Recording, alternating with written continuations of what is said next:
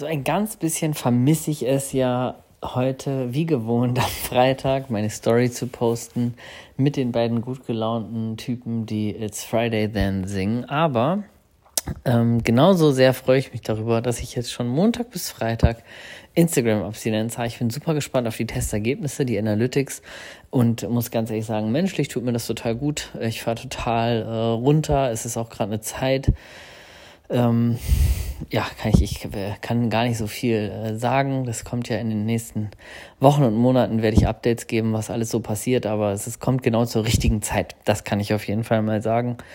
Ähm, dass ich mich so ein bisschen nach innen kehren kann, ein bisschen auch in der Ausrichtung arbeiten kann.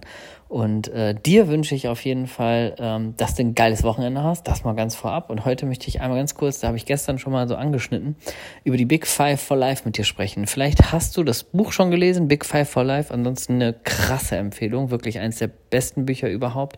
Ist äh, aufbauend auf dem Buch Das Café am Rande der Welt. Brauchst du nicht dafür lesen, aber ist so, ähm, die Ecke ist auch von John Strelacki. Und ähm, das ist aus der Sicht eines Unternehmens zwar geschrieben, aber immer wieder mit einem persönlichen Bezug. Und ich finde es un unfassbar geil. Und ähm, ich will das ganze Konzept gar nicht durchkauen, sondern ich will mal sowas Logisches dir einfach mit auf den Weg geben, äh, weil das ist so eine kleine Übung, die kann man so ein bisschen daraus abgeleitet. Dazu gibt es ein ganzes Workbook, also ein Arbeitsbuch auch noch zum Durcharbeiten und so. Und man kann das auch wirklich sehr intensiv machen. Aber ähm, der Gedanke dahinter, den finde ich eigentlich sehr schnell konsumierbar und umsetzbar. Und zwar, ähm, die Big Five for Life sind im Grunde, kannst du dir vorstellen, dass du einen, ähm, also über diesem Big Five steht ein ZDE, nennt der äh, Autor das, also ein Zweck der Existenz sozusagen, wo du dich einfach fragen würdest, jetzt du als äh, Person, was ist eigentlich dein Zweck der Existenz? Das würdest du dann auch machen, zum Beispiel mit deiner Selbstständigkeit, wenn du einen hättest, würdest sagen, was ist der Zweck der Existenz? Und darunter, und das würde ich dir echt so, also was mir geholfen hat, ist einfach fürs generelle Leben, einfach fürs Privatleben. Jetzt gar nicht irgendwie hier im Business und da bei Social Media und so, und so ganz, ganz generell mal ohne Projektbezug einfach auf dein Leben zu nehmen, was sind eigentlich deine Big Five? Und die Big Five bedeuten auch eine kleine Konsequenz. Das heißt, du definierst quasi so wie fünf Säulen die fünf für dich wichtigsten Dinge in deinem Leben. Das kann zum Beispiel für dich sein, dass du sagst, eine Säule ist für dich Gesundheit. Eine Säule ist vielleicht für dich, äh, keine Ahnung, Ernährung würde ich jetzt fast sogar noch mit in Gesundheit ziehen. Eine äh, Säule ist für dich wohl, finanzieller Wohlstand, kann ja auch sein, ne? Und äh, so weiter. Und dann ähm, machst du für dich so deine Big Five. So, was sind diese, was sind wirklich die fünf größten Dinge, denen du alles andere unterordnen kannst. Und das ist das, wo eigentlich wirklich was Geiles äh, ins Spiel kommt, weil wenn du dich wirklich mal darauf konzentrierst, mal wirklich sagst, so was ist dir eigentlich wirklich wichtig im Leben, was sind diese fünf Säulen, die dir wirklich wichtig sind für dein Leben, dann das konsequent umsetzt, dann bringt dir das zwei Vorteile. Punkt eins, dir fällt es viel leichter, Entscheidungen zu treffen, weil du immer wieder einfach nur abwägst, das, was du gerade zu entscheiden hast, zahlt das auf eines deiner Big Five ein, ja oder nein?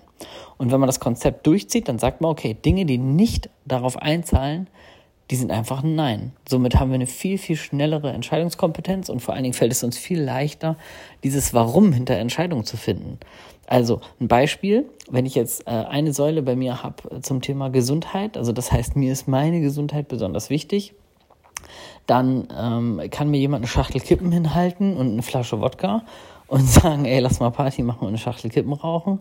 Und äh, dann fällt es mir sehr leicht zu entscheiden, nein, weil das wäre total irrational, das so zu entscheiden, weil eines meiner Big Five für mein Leben ist Gesundheit. Und da das gesundheitsschädlich ist, äh, tue ich das nicht. Und ähm, das ist, finde ich, also dieses Konzept der Big Five, ähm, ich rate dir wirklich, wenn, wenn das interessant für dich klingt, liest das Buch. Das ist auch wirklich klein, also klein und schmal, echt kein dicker Wälzer oder so. Ähm, aber du ordnest im Grunde alles, was du tust, den Big Five unter, beziehungsweise du sagst halt, alles, was du tust, tust du nur, wenn es auf eines deiner Big Five einzahlt.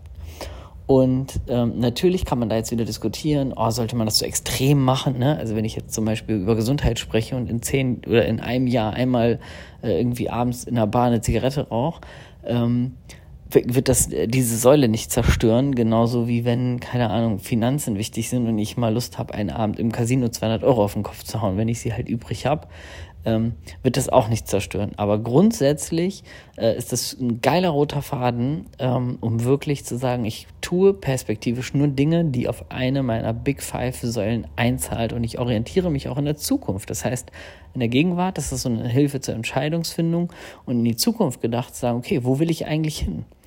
Ähm, worum darf ich mich eigentlich kümmern? Was darf ich eigentlich vielleicht in Angriff nehmen? Wo möchte ich mich hinentwickeln? Wo möchte ich mehr von machen? Wo möchte ich weniger von machen?